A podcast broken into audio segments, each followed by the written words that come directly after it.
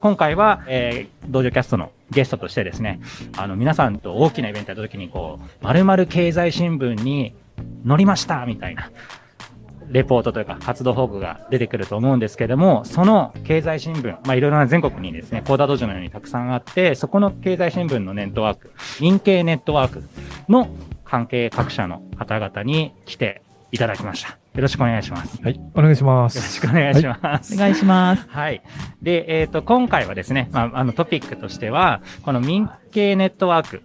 の仕組みとか、その経済新聞の仕組みとかっていうのを、えっ、と、教えていただきながらですね、もうすでに実は31回以上、コーダー道場の活動を全国から、あの、掲載していただいております、経済新聞の方々には。なんですけれども、どうやったら乗るのか。まあ、どうしたら、まあ、経済新聞さん側からしたら、その、載せやすいのか。まあ、こういったところを、道場キャストで、えっ、と、まとめて聞かせていただくことによって、全国の、まあ、200以上のコーダー道場の方々も、あ、ちょっと大きめのイベントやるんで、ちょっと最寄りの経済新聞さんにちょっと情報を出してみようみたいな、あそういったあの動きにつながればいいなと思っております。じゃそれぞれ、えっ、とですね、今回のゲストとしてはですね、えっ、と、高田馬場経済新聞の編集長でありつつ、一般社団法人コーダージャパンのパートナー法人でもある決新塾、まあその二つをですね、運営されてる森下さん。と、あと、えっ、と、渋谷経済新聞の編集長で、えー、ありながら、まあ、みんなの経済新聞ネットワーク代表の西さんに、えー、来ていただきました。本日はよろしくお願いします。はい、よろしくお願いします。よろしくお願いします。じゃあ、まずは森下さんの方から自己紹介をよろしくお願いします。はい、えー、高田馬場経済新聞の、えー、一応編集長を名乗らせていただいています森下です。今日はよろしくお願いします。えっ、ー、と、そもそも今日この場があるのは、えー、ケース新宿というシェアオフィスとコワーキングスペースを私どもで運営していまして、そのケース新宿に、えー、コーダー道場ジャパンの拠点があるということで、安川さんとたびたびお目にかかる機会があったということが発端となっています。えー、っと、とりあえずそのくらいでよろしくお願いします。あとはね、ちょっといろいろ、ドジキャストの中でお伺いさせてください。じゃあ、今回初めてドジキャストに出演させていただき、えー、ゲストとしてお迎えされました西さん。はい。自己紹介お願いします。はい。えー、渋谷経済新聞編集長と民経代表をやっております、西と申します。えっ、ー、と、もともとあの、渋谷経済新聞はあの、2000年に、えっ、ー、と、僕があ渋谷で作りまして、で、あの、二つ以上になることは全く想定してなかったんですけど、えー、たまたま2004年に、まあ、横浜で、えー、知り合いの方が立ち上げてみようかということでやってみて、まあ、そこから、えー、いろんなつながりとか、あの、立候補とかですね、えー、ご紹介とかで、えー、ゆるゆると広がって、今、半分ぐらいの125ぐらいのエリアで、えー、展開しています。ちょっとだって僕らとは携帯が若干違いますので、なんかその、例えば、あの、活動法の、こう、はい、頻度とか、はい、あいわゆる、あの、民系さんのネットワークだと、うん、その、はい一つ一つの記事、はい、更新頻度とかがすごいなって思いながら見てて、はい、あれって、なんか、毎日ぐらいのペース、ね、そうですね。あの、一応ですね、平日は一日一本は上げようねというのが、僕らの緩い目標なんですよ。やっぱりあの、メディアを名乗っていて、はい、で、まあ僕らの記事ってあの、ヤフージャパンとか、えー、LINE とかスマートニュースにもこう流れたりするもんですから、はい、やっぱりニュース媒体という名乗ってて、思いついた時に書いてるようだと、うん、やっぱりブログっぽくなってしまうんですね。だからやっぱり一日一本、あの、とにかく上げようというのが、えー、基本形であります。ただ、あの、まあ、みんなが達成できてるかというとそうではないところもありますけども、やっぱりそういう目標を持っている。それから、えー、土曜、日曜、祝日は休むと。はい、これも結構長続きの秘訣だと思うんですよ。はい、そこまで頑張ってしまうと、息が続かなくなってしまうので、はい、というところですね。はい。はい、でちなみに、大田道場関連のデータをですね、事前に、あのー集めていただいたんですけども、ええ。えもうすでにあの30回以上、はい、あの民系ネットワークさんで取り上げていただいていて、はい、例えばあの教育向けマイコンボードマイクロビットのそのプレスリリースを出したときに、うん、高田馬場経済新聞さん、まあ、これあの森下さんが、えー、編集長やられてるところでもありますし、あとは、えっ、ー、とその、えっ、ー、と去年だとですね松山に初のコーダー道場、うん、えー、好奇心を入り口にプログラミングや電子工作を学ぶ。これは、えー、松山経済新聞で、はいで、こう取り上げていただいたり、もうちょっともう上げるとキリがないんですけれども、こういうのが全国でもう30回以上メディアとしはい。て取り上げていただいているっていう形で、実は結構、あの、何回も、なんていうんですかね、こうコーダー道場コミュニティと、あと民系ネットワークさんとで、こう多分それぞれの、あの、なんていうんですか、インタラクションというか、はい。っていうのはあったと思うんですけど、今回はちょっと改めてですね、ええ。こうもっと、まあ、み密にいろいろな連携ができればいいかなと思って、い。いろいろな動きとか、はい。あと仕組みとか、うん。あとちょっと大きめのイベントやろうと思ってます。ちあの地域の道場、えーえーと連合でみたいな。はい。で時に、どういうふうな、とうん。ふうにすると、みこうやって経済新聞取り上げていただけるのか、うん。っていうところをちょっと聞かせていただけたらなと思います。はい。でまずはちょっと、えっ、と、そうですね、民系ネットワーク自体の、民系ネットワークとそれぞれの経済新聞っていうのは、ちょっとどういうふうなつながりなのか、ええ。ちょっとその全体像を先に西さんから。ああ、そうですね。あのー基本的にはその〇〇経済新聞というのがこう地域にあるんですけど、運営者はあのバラバラで、えーその地域にある何らかの法人が全て運営してます。で、やっぱりその、えーただまあ法人というだけではなくて、やっぱりその、そもそもその経営者の方が、もう地域思いが、やっぱりすごく熱い方じゃないと多分やっていけないと。で、やっぱりあの、多いのは比較的あの、U ターン組の方は結構多くてですね、えっ、と、東京の大学出て戻って、時間経って起業した時に、自分の地域からの情報発信がやっぱ少ないとはい。いうことに、あの、一ユーザーとして、ちょっとこう、あの、何か課題を解決したいなという思いが浮かんだ時に、まあ、民系のようなことで、自らがそのプレイヤーになることで、えー地域の情報発信をもっと、あの、強化できないかなとはいい。う意味では、まあ、結構その地域貢献でもあるし、地域思いでもあるし、逆に、えープレイヤーになれば、あの、このメディアというのはすごく面白くて、やっぱり地域の方とつながりがどんどんできていくんですよね。でそのつながりができることとか信用をいただけることを、えーその本業の方で面白いと感じられる方が大体我々の、あの、各地域のプレイヤーになってらっしゃる。で、我々本部はその、まあ、全体の、えー仕組みとか運営の方法とかルールとかを、まあ、いろいろえー一応まあ、やっぱりこうみんなで一つの名前を名乗るわけですから、やっぱりルールも必要になるものですので、まあその辺を本部のいろいろサポートしているということになりますね。はい。はい。これ、例えばなんですけれども、ちょっと、今回、高田馬場経済新聞さんは、まあ、いろいろと、あの、何回もこう、載せていただきましたけれども、ちょっと高田馬場経済新聞さんにおける、どういうふうに取材をして、どういうふうな情報だと、えっ、と、高馬経済新聞に載るのか、ちょっと紹介していただけますか？はい。ありがとうございます。えっ、と、みんなの経済新聞ネットワークの中で、多分、高田馬場経済新聞は比較的狭いエリアを担当していると思うんですね。場合によっては、県、県域っていうか、県域は今ないんですかまあ、広域でやってるところもあるんですけれども、えっ、と、私どものメディアは、高田馬場、早稲田、それから目白の一部という、ごくごく狭いエリアを、えー担当してニュースを発信してるんですね。そういう意味ではどうなるかっていうと、うんと、あんまり派手なニュースがプレスリリースで流れてくるっていうことはあんまりなくて、もう、あの、私たちが日々、早稲田、高田馬場、目白を歩い歩いてる中で街ネタを拾うっていうことがほとんどなんです。で、高田道場さんの記事で言えば、えーまあ、安川さんと、まあ、毎日のように会うので、安川さんがコーダー道場で今日、あ、今度こんなことしますって教えてくれると、それはちょっといいニュースですねっていうことで記事になりやすいんですね。なので、えっ、と、今年の8月で丸3年になりますが、高田馬場経済新聞で、コーダー道場さんの記事は今6記事あります。確かに。はい。そう、結構、じゃあ、掲載していただきたい。ちなみにどんな記事掲載されましたっけ？えーっと、今、今日のためにいろいろ眺めたんですけれども、例えば、えー、コーダー道場コミッティですかね、がたライアイルランドで立ち上がるときに、最初のファンダーだったビルさんが日本にやってきたとか、そうなん、ありましたね。ありましたねあのー。コーダ道場、今、世界に2000以上あるんですけれども、その一番最初立ち上げた、まあ、二人、まあ、共同保険人のうちの一人がビルさんという方なんですけど、そのビルさんが、あの、高田の馬に、あの、来て、発表していただけるという時がありまして、確かにその時に、その時にちょっと、あの、うん密着取材みたいな感じで、すごい。していただきまあ、ました。それはでもね、あの、リリースじゃないから、独占みたいなもんじゃないですか。そうです、やっぱりあ独占です。の、独占ネタは、あの、割と僕ら欲してるんですよ。なるほど。当然、あの、プレスリリースが流れてくるものっていうのは、ありがたいんですけども、他社にも言ってるわけですよね。そうですね。で、やっぱりその我々しか知らないことで、すごくユニークネスの高いものであれば、当然記事にしたいという思いはすごくありますから、はいはいあそこ難しいところなんですよね、非常に。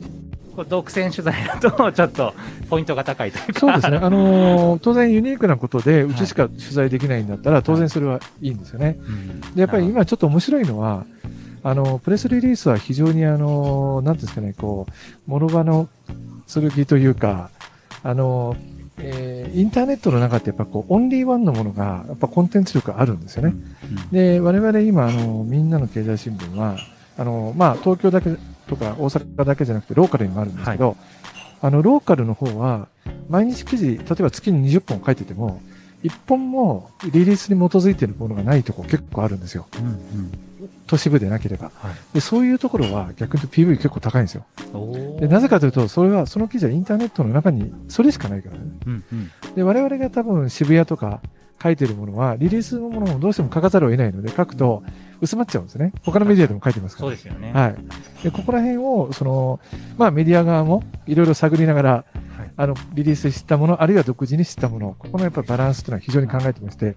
はい。なるほどですね。だから独占ネタはね、悪くはないです。逆にちょっと一点質問なんですけれども、あの、全国に民系ネットワークってええ100以上はい。あるわけじゃないですか。はこう、なんていうんですかね、こう、基本的に道場でいでっかいイベントやるってやった時は、ええ。複数の経済新聞さんにお送りするんじゃなくて、どこか一つの経済新聞さんに、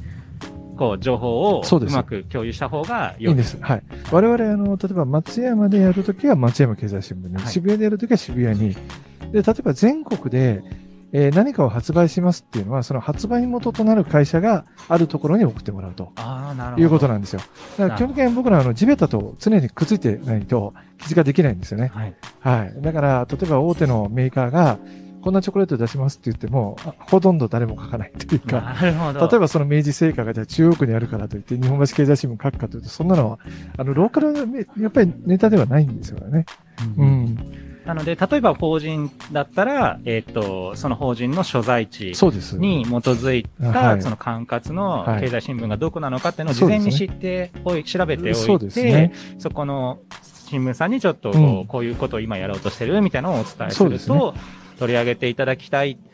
っていうのを実は事前に知っててですね、経済新聞さん。そうですね。と、そう、はい。経済新聞さんに、あの、うん。コダドジョジャパンがやってるビルさんのあのはい話とかが多いのは、ただ、そのルール、うん。あの、なるほど教えてもらっててですね。な、るほどね。あの、じゃあこういうことやろうと思ってるんだけどどうみたいなのを、うん。あの、お話しするみたいなことをやってて。なので、今回、あの、道場キャストで、そういうやり方で、あと、はいまずは自分たちの活動してる地域の、まあ、管轄というか、そこをやってくださってる経済新聞さんがあるのかを調べる。で、もしあれば、そことちょっといろいろとコンタクトを取りながら、ね。はい。イベントとか、まあ、うん。大きいことをやった時とかは、ちょっとコミュニケーション取ってみると、なんかもしかしたら記事になるかもしまあれないと。そうですね。あの、まあヒントになるのは、時間をちょっと余裕を持って、あの、お知らせいただけると、まあ、あくまでも編集部判断になりますから、必ず乗るとはお約束できないんですけども、ね。はいあの、まあ非常に理解はしてもらえる確率が高いかなと。あー一点、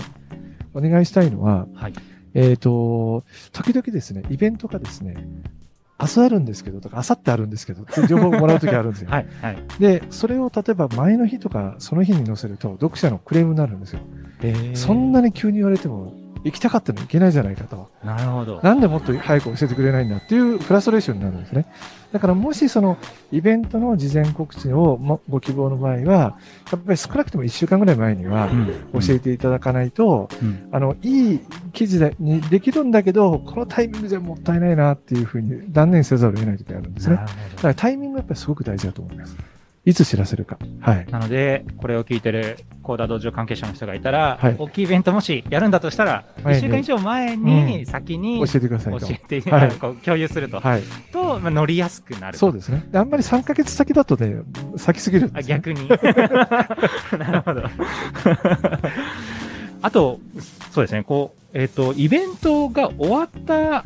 後っていうのは、あんまり、その、情報としては、嬉しくないというかですかね、ほ開催報告とか、それよりもやっぱイベントがありますよ、みたいな、開催告知系の情報の方が嬉しい。そうです。あの、まあ、いろんな見方があるんですけど、あの、やっぱり我々はその読者に対して、そのローカルの有益な情報を提供してというのがミッションにあるわけですね。はいベースに。なので、読者の方がぜひ参加した方がいいとか、これは知ってた方がいいよっていうことは、まあ、事前にニュースとしてお伝えすると。はい。であとはその当日、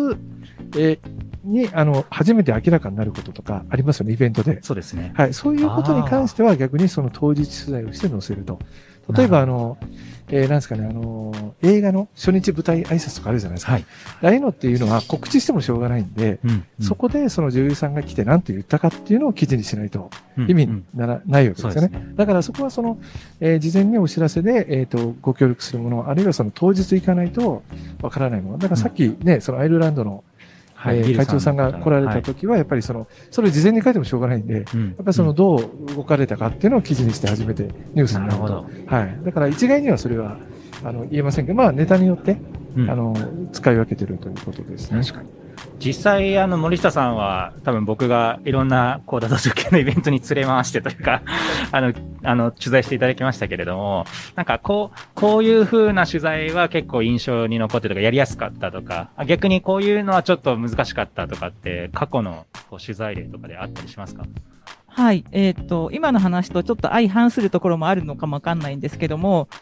プレスリリースが出ているとやりやすいっていうこともあるんですね。必要な情報が確実にそこに書いてあるので、あの、間違えたり落としたりすることがないので、あの、実はプレスリリースちゃんと出していただけると、記事として取り上げるときに、こちら側が、あの、ちょっと安心だったり、ちょっと楽ちんだったりするんで、あの、プレスリリース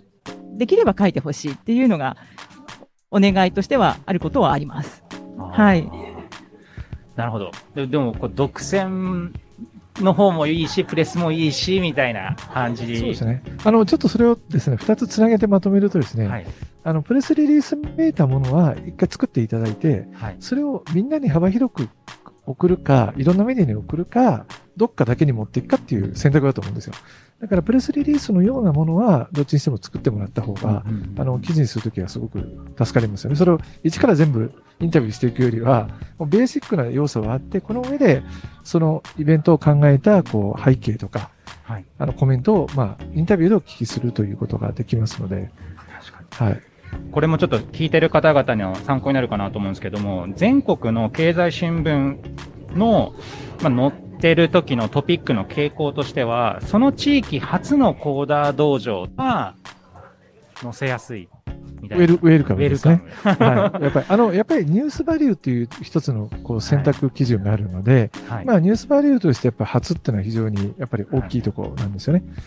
ああの、二つ目が絶対ないかというと、そういうこともないとうんは思いますので、別にそこはあんまり、えー、まあこだわらずにという形でお付き合いいただければと思います。なるほどなるほどはい。えっ、と、最近、まあ、特に2020年ぐらいからなんですけど、例えば直近だとですね、マイク、えーマイクロソフトさんが、えっ、と、運営されてた、えっ、と、マインクラフトカップ、全国マインクラ、全国のマインクラフトをやってる方々のこう作品コンテストみたいなのがあって、そこも、まあ、大賞も、あの、コーダ道場の人になっててて、そういった、例えば大会に受賞しましたとかっていうのは、民系ネットワークさん的にはどどうですか？えっ、と、まあ結構ありますかね。やっぱりその地元の人が、その頑張って何かその検証されたというのは、一つのニュースには値するとはい。思います。あとはその、えー当日取材に行かなきゃいけないかどうかっていうところが、まあちょっと悩ましいところで、やっぱり行かないと、あのーちょっとやっぱコメントとか取れなくて、ただ誰が受賞しただけだと、ちょっと記事にしにくいんですよね。はい。やっぱりその当日そこに行って話を聞いて初めてこう記事が成立すると考えると、まあそのやっぱりこう我々もあんまりえースタッフがみんなたくさんいるわけじゃないので、まあそれがうまくあのキャスティングその時にできるかなというところはちょっと一つの課題にはなりますけどね。はい。なるほどですね。ありがとうございます。時々あるのが、そのメディアとは別に特集っていう枠組みもあると伺ってます。これは先ほどの多分プレスとか、あと、なんかこイベントを一週間前、あ、一週間後やりますよとか、っていうのとなんか別の枠組みのこう乗り方になるんですか？どういった、そうですね。えっ、と、特集そのもののあり方については、あの、西さんにお話しいただいた方がいいかもわかんないんですけど、本当は、この、まあ、高田馬場経済新聞としてはという話ですけれども、この特集を、まあ、えっ、と、高田馬場早稲田って、えっ、と、起業家の方たちが多いので、そういう人たちの活動を特集で集めていきたいっていう思いがずっとあって、その第一弾として、安川さんと、えっ、と、コーダー道場ジャパンの宮島さんに、二人にインタビューをさせていただいて、高田馬場、早稲田、目白エリアでこういう活動があるんですよということをニュースではなく特集という形で書かせていただいたということがありましたよね。本当は今もっとそこの特集に私たちがやりたいと思っていた、え、ー、と、創業者、起業者、起業家っていう人たちの話をどんどん載せていきたいと、今後も思っています。うんうん、なるほど。これはもう、高野川経済新聞だけではなくて、民系ネットワークのそれぞれの経済新聞さんが特集枠っていうのを持ってらっしゃるそうですね。特集枠はそれぞれ持ってまして、基本的にはやっぱこう地域で、えー、例えばこうキーマンになっている方のインタビューとか、それから街づくりのそのまとめとかですね、えー、まあちょっとあのコロナで、そのコロナのまとめとかそういうのもありますけども、あの、基本的にはそれぞれの編集部が判断をして、あの、普段のショートニュースというかですね、ヘッドラインニュースは、タイムラインがどうしても必要になってくるんで、はい。〇〇があるからあったから記事にするという縛りがあるんですよね。はい。そうですね。あの、だからなんとなく街で今、ふわっとこう動いてるものっていうのを、なかなかこうまとめづらいところが、普段のニュースであるんで、まあそういうところをそのタイムラインに縛られないところで、えー、何かまとめたいことがあれば、特集でまとめていく、あるいはインタビューをしていくということのコーナーとして、まあ基本的には設けています。なるほど。ということでですね、結構いろんな情報をいっぱい多分すごい勢いで、あの まとめてますけど、まあ、ちょっとま、まずここまでの話をまとめると、えっ、ー、と、地域のローカルの、まず管轄の民経、経済新聞があるかどうかを調べる。な、ない地域も一応ある。あります、あります。まだまだ。はい。まだまだあります。はい。まずは、もしあれば、そこはすごいチャンスだということですよね。で、かつ、そのローカルの初系のネタっていうのはすごく、あの、載せやすいとか乗りやすい、えー、ので、もし、その、例えばコーダー道場コミュニティの人で新しく道場立ち上げて、そこが地域初の道場だとして、かつそこに、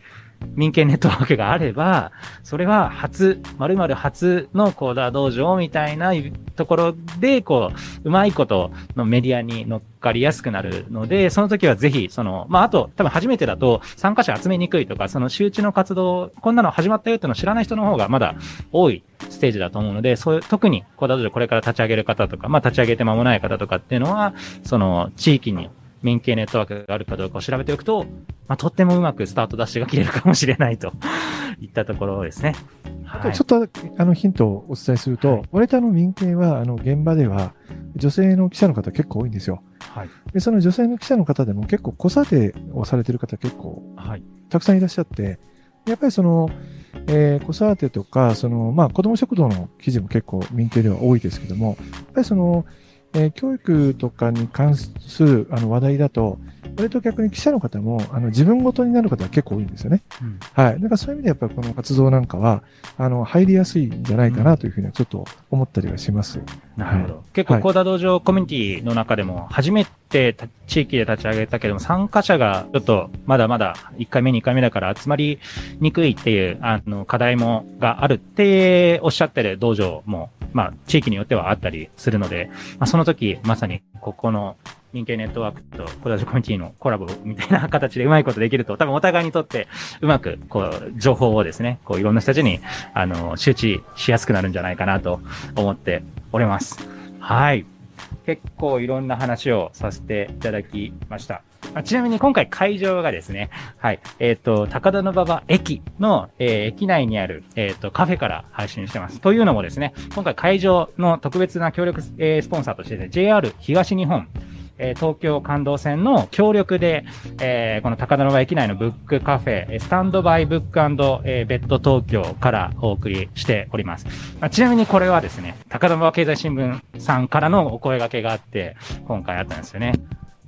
はい。そうなんですね。あの、もう一つお伝えしたいなと思っていたことが、うんと、ただ記事を書くだけじゃなくて、その、地域地域で、えっ、と、まあ、民系の人たちってニュースを拾っていくので、そこでは必ず人に会うわけで、いろんな方と繋がっていくんですね。で、そういう意味では、その地域、まあ、エリアの中でハブになれるっていう、うんと、ことが一個あるのかなと思っています。で、まあ、えっ、と、スタンドさん、スタンドさんって呼んでますけれども、今いるブックカフェさんは、まあ、JR さんのプレスリリースからご縁をいただいて、えー、今日ここにいるわけですけれども、うんと、映像がないのが残念ですが、ちょうどいい感じの外が見える お席があって、ここでラジオ配信したらいいなーってちょっと思いついたんですね。で、それを、えっ、と、JR さんと、えっ、と、安川さんにご相談したら、あ、いけそういけそう、いけそういけそうっていうことで今日があるっていうことで、まあこういうことが日本中いろんな地域でできたらいいなっていうふうに思っています。そうですね。